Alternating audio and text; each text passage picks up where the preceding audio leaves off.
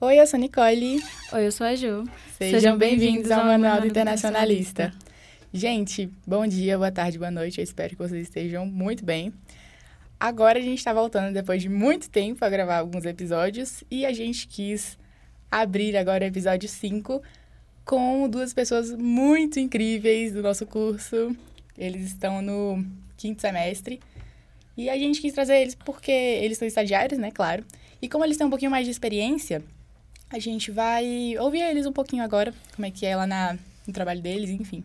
Exato. É, esse tipo de compartilhamento de experiências em estágio significa que a gente pode continuar fazendo podcast, né? Lindo para vocês. E tirando dúvidas sobre as áreas de atuação dos futuros profissionais de relações internacionais. É, sem mais nem menos, nossos convidados de hoje são o Pedro Luan e o Danilo. Sejam bem-vindos, meninos. Muito obrigado. Hum, muito obrigado. Gente, não esqueçam de compartilhar esse episódio, tá bom? Para quem tá afim de ouvir mais da história do Pedro e do Danilo. E, bom, para dar um contexto inicial, o Pedro, é, ele trabalha no, na divisão do MRE do CGBRICS, que é a Coordenação Geral de Mecanismos Interregionais, e o Danilo trabalha na DPAIS, que é a Divisão de Paz e Segurança Internacionais. A gente trouxe eles para que a gente ilumine a cabeça de vocês nessa área, né? Também quem tem interesse ali no MRE e tudo é, para ter essa ideia de como é que é trabalhar nesses, nesses setores. E, enfim, vamos começar as perguntas. Sejam muito bem-vindos, meninos. Muito obrigado. Muito obrigado também. Muito prazer estar aqui. Estou me sentindo privilegiado de estar aqui com vocês. Eu tô privilegiado de estar no pod delas aqui. então, acho que eu posso compartilhar do mesmo sentimento também, que eu nunca imaginei que eu fosse gravar algum programa assim antes. eu confesso que antes eu estava mais tranquilo, agora que começou a gravação meu, eu tô um pouco nervoso, mas... Vai dar tudo Ah, certo. vai dar tudo certo. Vai dar tudo certo. É, a pergunta inicial, que eu acho que é uma dúvida geral, né? Que é, geralmente é quando as pessoas começam a se é, interessar por esse segmento, né, do curso, que é em que curso, é, em que curso, perdão, em que semestre vocês começaram a procurar em estágio e recomendado assim, com base na experiência de vocês, qual vocês sugerem para as pessoas começarem a procurar por estágios também? É, no meu caso, eu comecei a procurar no segundo semestre, né? É, eu já comecei a, a tentar formular um pouco mais o meu currículo, deixar um pouco mais redondinho, para conseguir procurar e já começar, desde o início do curso, ter um pouco mais de experiência é, profissional mesmo. Eu acabei começando o meu estágio lá no MRI no terceiro semestre, no meio do terceiro semestre. É, eu acho que, acho que já respondendo a pergunta do que eu indico, acho que o terceiro semestre é o ideal, assim, porque acho que você já passou um pouquinho das matérias de introdução do curso, você já está mais habituado naquele ambiente, nas linguagens e tal. Então, já fiz alguns trabalhos que exigiam uma linguagem um pouco mais rebuscada. Então, acho que o terceiro semestre, acho que é o ideal, assim. A minha base também foi no mesmo esquema ali. Logo no primeiro semestre, eu vou dizer que eu já comecei a dar pelo menos uma primeira pesquisada. No segundo, eu comecei a buscar um pouco melhor, assim. E no terceiro, eu realmente comecei a aplicar, né, para as vagas e tudo mais. É, mas acabou que muitos do, dos planos eles exigem né, que você esteja pelo menos no quarto semestre, sem improvisar metade do curso, que, como o Pedro falou, já passou da fase introdutória, então você já começa a ter um pouco mais de prático. Se você conseguir já pensar um pouco antes né, desse período, né, que a galera já começa a colocar praticamente como obrigatório, como requisito, Uhum. é, é bom você já estruturar, já começar também, né? Deixar o currículo redondinho para poder ter uma boa apresentação e também melhorar a sua própria capacitação para poder entregar um bom trabalho. Muito legal, gente. Nossa, eu fui deixar meu currículo certinho assim também, acho que por volta do segundo semestre, pra, É. pra procurar. Porque é bom, né? Vai que no segundo semestre a gente acha alguma coisinha. Ahn, tem uma pergunta dupla aqui. É que tipo de área a pessoa deveria focar quando ela está procurando estágio? Não sei se vocês focarem em alguma coisa específica no currículo. E se existe algum tipo de benefício em estagiar em diferentes áreas. Eu sei que lá no MRE dá pra gente... Tá, fez estágio em uma divisão, dá pra fazer de novo se a gente passar no, no seletivo de novo, né? Uhum. Dá pra trabalhar continuando lá. É. Qual é o benefício disso? É, bom, a primeira pergunta, qual era? De... Que tipo de área a pessoa deveria focar se ela está procurando estágio? Ah, então, eu acho que não tem muito, assim, pro primeiro estágio, eu acho que não tem muito, muita exigência, assim, você não pode exigir muita coisa do que você está procurando, na real, né? Uhum. Eu acho que ali você está procurando provavelmente a sua primeira experiência profissional, pelo menos a primeira experiência profissional na área. Então, acho que, pô, aplica pro... Assim, é, o curso, ele te dá uma infinidade de, de possibilidades. Então, você procura o que vai em todas as áreas ali. O que você conseguir, de primeira, você vai e abraça. Se você conseguir mais de uma oferta de estágio, perfeito, aí você consegue escolher. Mas, assim, acho que a primeira que chegar, pelo menos, você vai para ter sua primeira experiência num ambiente profissional, seja ele qual for. É... E depois, ao decorrer do tempo, você vai é, né, analisando mais, vai, você vai conhecendo mais o curso, conhecendo mais o que você quer para sua carreira. É, quando eu comecei lá o estágio lá na MRE, eu acho que era, foi que eu falei, era foi a primeira oferta que eu consegui, assim, foi bem oferta, né, o processo é meio diferente, mas enfim, é o primeiro que eu consegui uma aprovação inicial ali, e eu abracei, assim, logo de primeira, porque eu sabia que era uma experiência legal e que, sim, já começando de, bem no início do curso já, né? Terceiro, terceiro semestre ali, mais ou menos. É, a segunda pergunta, acho que sim. Acho que tem... Acho que o ideal é que você faça o estágio em mais de uma área, né? Não, não se apegue muito, por mais que você goste muito. A graduação ela é mais para né, na área profissional para você adquirir currículo, adquirir várias experiências no máximo de áreas possíveis, para você ir conhecendo a área e se conhecendo também, né? Então, acho que sim, é, é bem importante. Inclusive, o, o, o, nosso coordenador, ele falou pra gente lá que um, o ideal é que você fique no máximo seis meses no estágio. Claro que existem outras variáveis, né? Tipo, tem gente que tem apego em relação a questões financeiras e tal, não é tão fácil assim.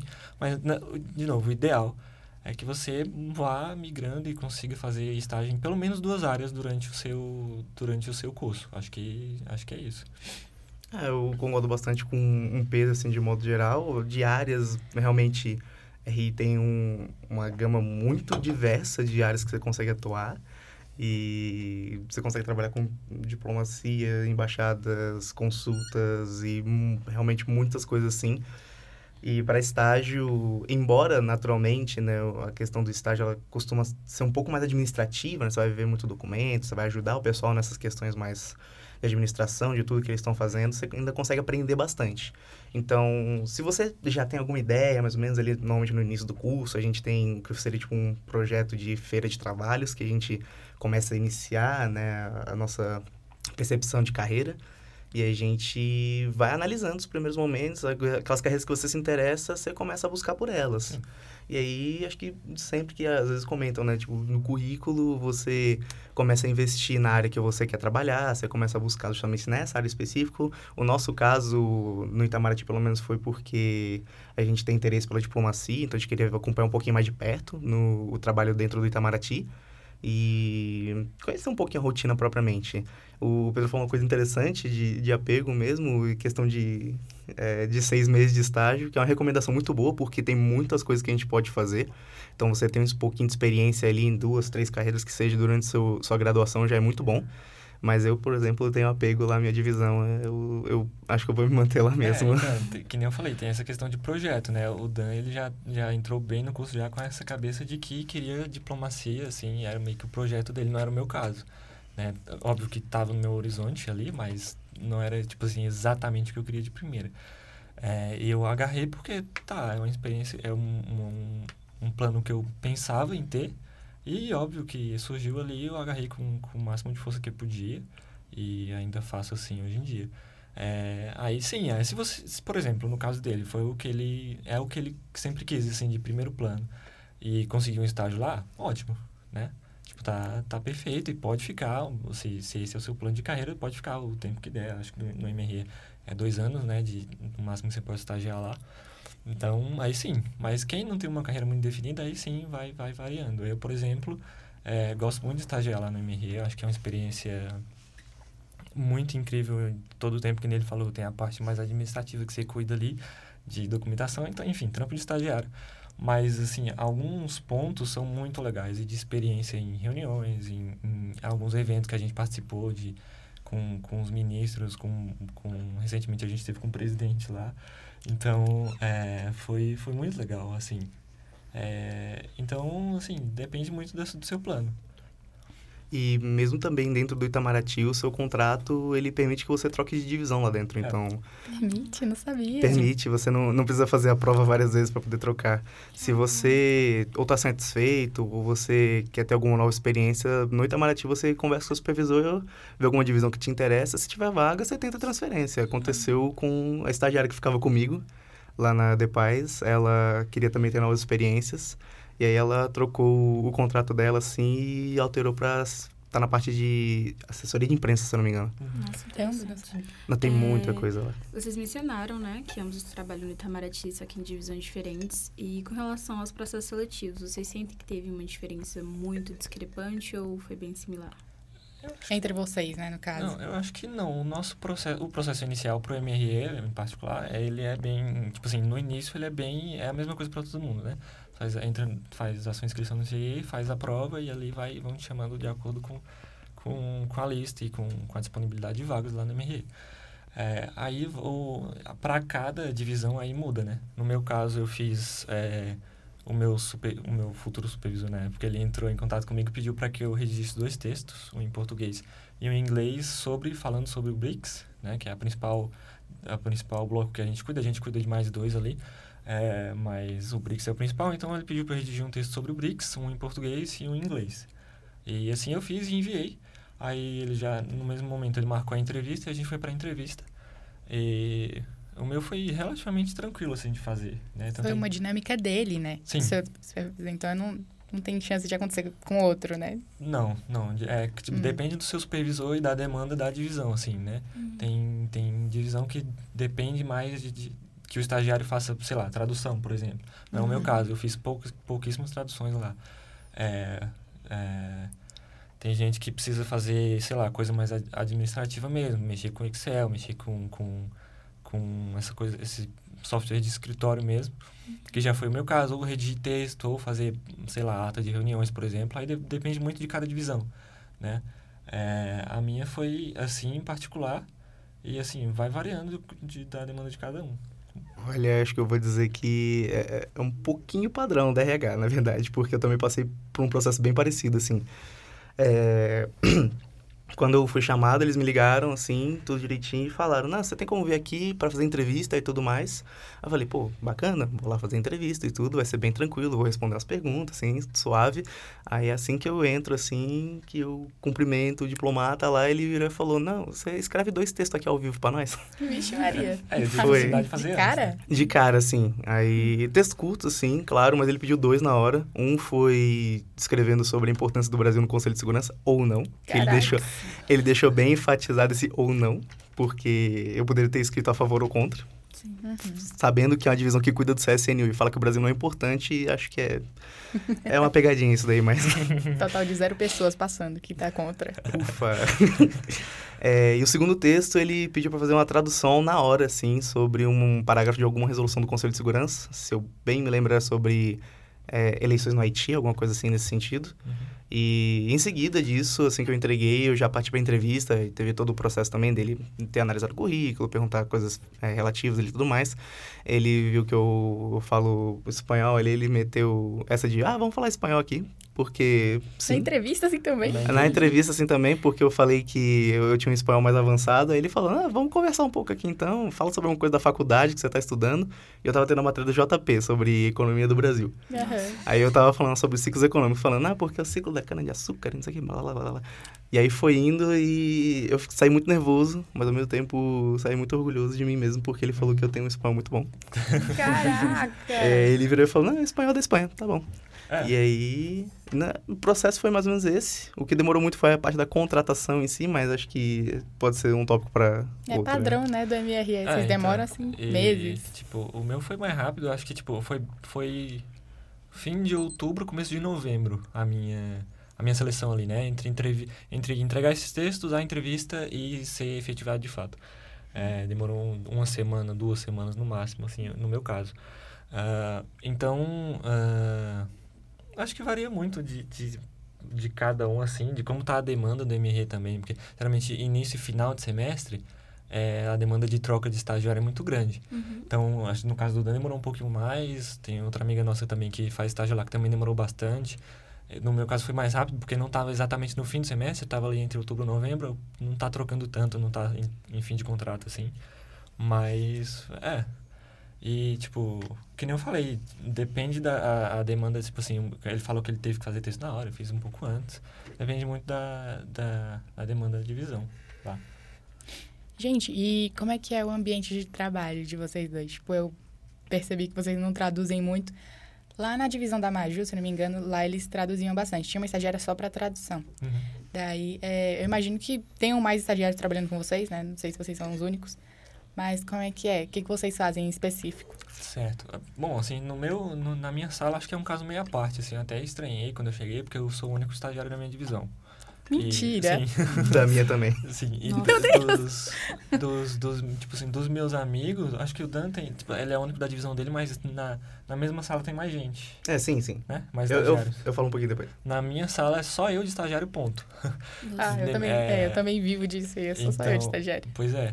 Na, de, que nem eu disse, na sala de uma amiga nossa, ela fa, é DP Agro, né? Que ela faz. Ela é, tem mais uma estagiária junto com ela e tem na mesma divisão tem mais dois estagiários também.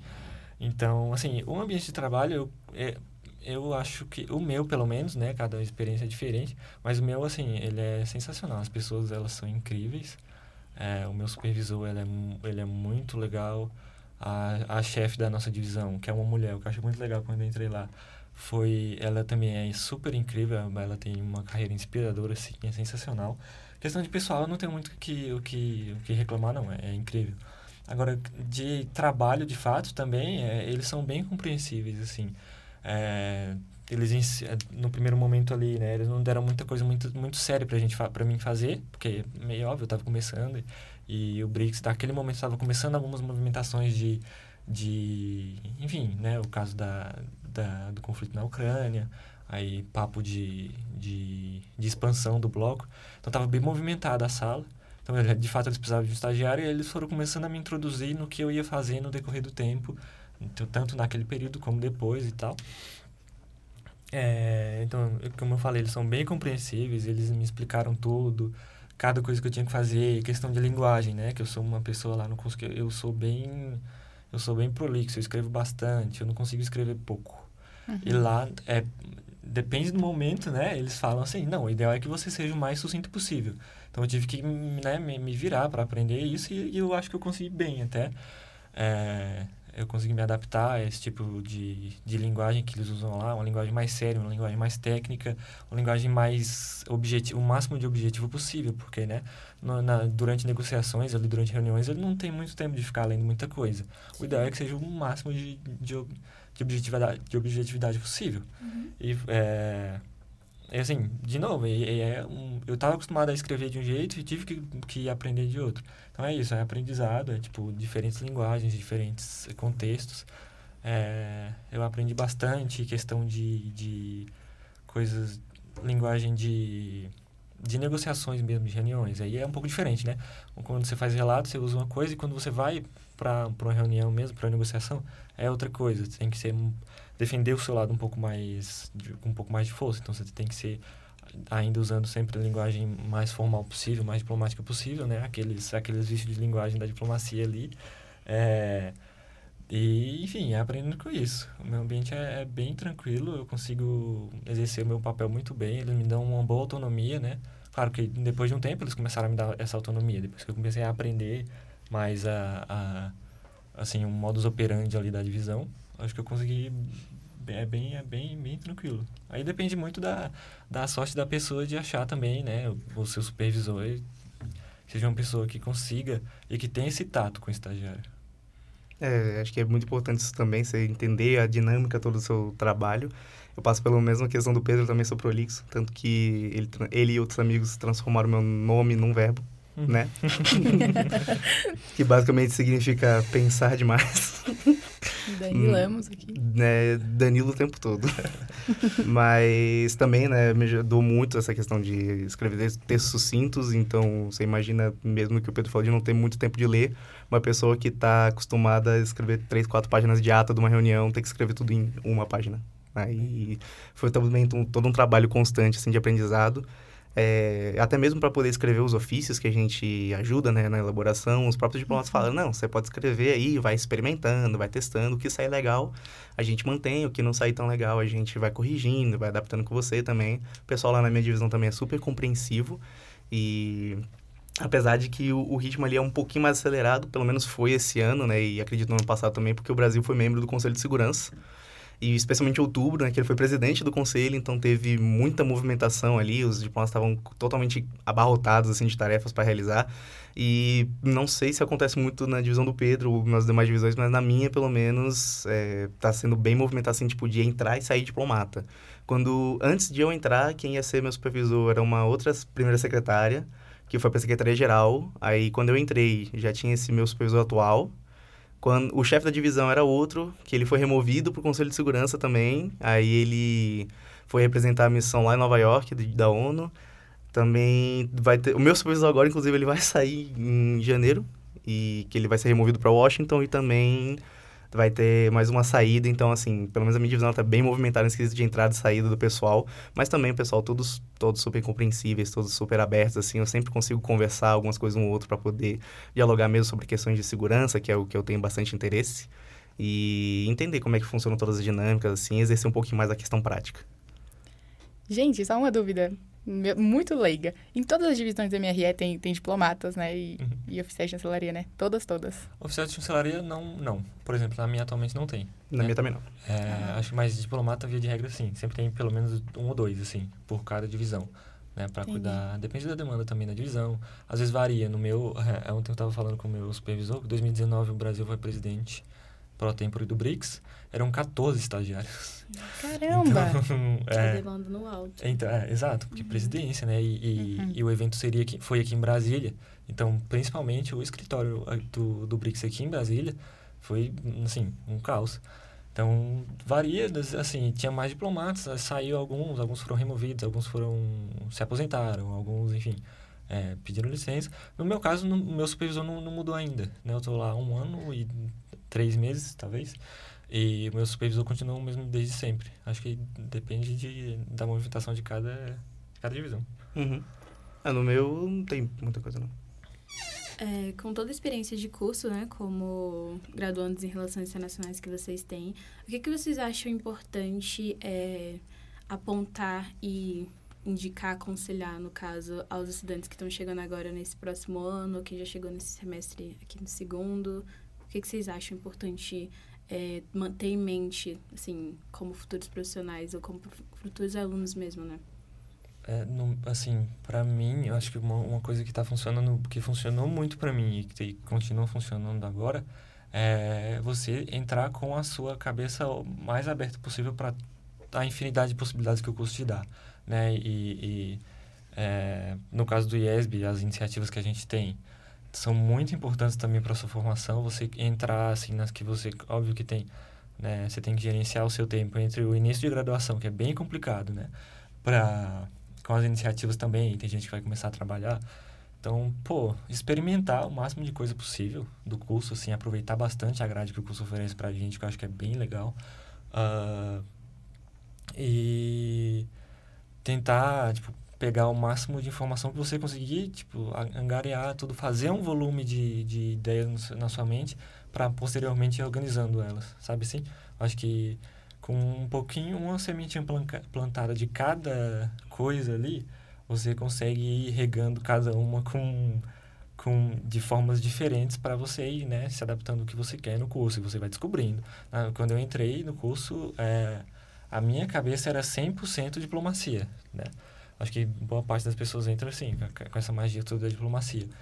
No decorrer do curso, conversando com professores, durante as minhas... Né, durante as aulas e o decorrer das matérias, isso foi caindo um pouco. No, começando o estágio do MRE também é a mesma coisa. E agora isso, essa ideia já voltou um pouco para um pouco minha mente. Vai depender assim da, da sua assim, vai abrindo a sua mente para sempre. Nunca fecha a sua mente para nada, é, porque esse curso te dá tanta possibilidade de tanta coisa para sua vida que, pô, vai escutando, pegando um pouquinho de cada um e depois você segue, tipo, quando as ideias se estabelecerem na sua mente.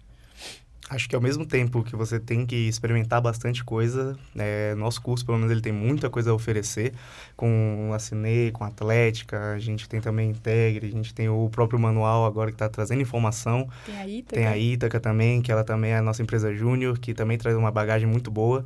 É, e acho que mais do que você experimentar bastante coisa, é você ter calma em tudo que você está experimentando. Porque justamente por ser muito amplo, às vezes a, a gente tem a, aquela ilusão de que não, eu tenho que fazer isso, isso, isso, isso, tem que fazer um monte de coisa ao mesmo tempo para poder conseguir abarcar tudo de relações internacionais e não sei o quê. Não, vai com calma, segue o seu ritmo e vai focando uma coisa por vez. Porque se você quiser abraçar o mundo de uma vez com tudo que você tem para trabalhar dentro de relações internacionais, você simplesmente vai enlouquecer. Então, segue o seu compasso e vai seguindo tranquilo. Isso é, isso é, isso que ele falou é bem pertinente, assim, de deixar bem enfatizado. Siga o seu ritmo, né? É, vai pegando as suas ideias e não tenta e fala, sei lá, tem um amiguinho seu que vai com ter uma performance melhor naquele primeiro momento e você vai tentar fazer e copiar a fórmula que ele está fazendo. Não, não é assim. Você vai, uma, o ideal é que você se conheça bastante. É, e esses os primeiros semestres eles são, acho que muito para isso, assim, tanto para a convivência acadêmica quanto para a convivência pessoal que você tem ali no curso. Acho que é, é se conheça, saiba os seus limites e vai com o seu tempo para você ir adaptando é, a, a grade e os materiais, enfim, para a sua realidade para você ter o máximo de, de sucesso possível. E vou reforçar o que o Pedro falou das iniciativas, porque de fato elas agregam bastante no currículo. Quando eu fui chamado ali para The Paz, eles comentaram sobre a Cinei, que é a nossa simulação, que a gente trabalha bastante com conselho de segurança. E o Pedro também foi comentar bastante sobre a Atlética, quando ele colocou no currículo, que também agregou bastante. E é bem interessante, acho que se você conseguir desenvolver essas iniciativas na sua rotina, além de outras é, habilidades também que você pode desenvolver ao longo do tempo, sejam elas interpessoais ou então de, de comunicação, por exemplo, com idiomas, é, vale bastante a pena. Bom, gente, é, eu só queria colocar uma coisa que é porque a gente estava falando sobre diplomatas e, ofici e, oficiais de chancelaria, sem cordes aqui. é, nos outros episódios a gente também tinha falado disso e tinha um pessoal que não tinha entendido o que, que era o CACD, o Ofchan. E esse é o negócio. O CACD é o concurso de admissão à carreira de diplomata, que é o que os meninos estavam falando também, da diplomacia e tudo. E quem faz esse concurso passa para vários lugares. A área é bem ampla e tem diplomatas lá no MRE. Esse pessoal fez esse concurso, enfim. Era só para explicar isso mesmo. Uhum. E, bom, é, chegamos ao fim de mais um episódio aqui. Muito obrigada, gente. De verdade, o episódio tá top, tá bem longo, mas eu espero que pessoal escute. Vai valer a pena pra caramba. Eu espero. Quando a Nicole sugeriu convidar vocês, né, pra participar do, do programa, eu fiquei, assim, é, pessoalmente curiosa, né? Porque quando a gente fala no âmbito público da coisa todas as relações internacionais, a gente pensa só em diplomacia. A gente não pensa no que vem antes. É, que tem a possibilidade de você conhecer antes de você fazer o concurso, né? No caso dos estágios. Então, assim, eu acredito que vai ser muito esclarecedor para muita gente. para mim foi. E é isso. Bom, gente, é... eu espero que vocês tenham gostado muito do, do episódio de hoje. E vamos aos agradecimentos. É, nós gostaríamos de agradecer primeiramente ao IESB por apoiar o projeto e permitir o uso da sala de gravação. Também quero agradecer, bom, caramba, um monte de gente. Ao Pedro Augusto e o Pedro, Pedro de Paula. É, Pedro, Pedro de Paula, Pedro de Paula. São muitos Pedros.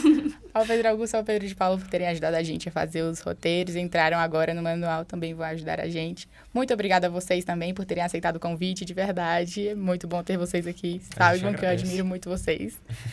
É, agradecimentos ao Integre, claro, Cauê e a Larissa por terem ajudado a subir o manual para que ele faça acontecer. Ao Marco, né? Muito obrigada também. Obrigada ao Emil por ter ajudado a gente. E lembrando que eu sou a Nicole. E eu sou a Gil.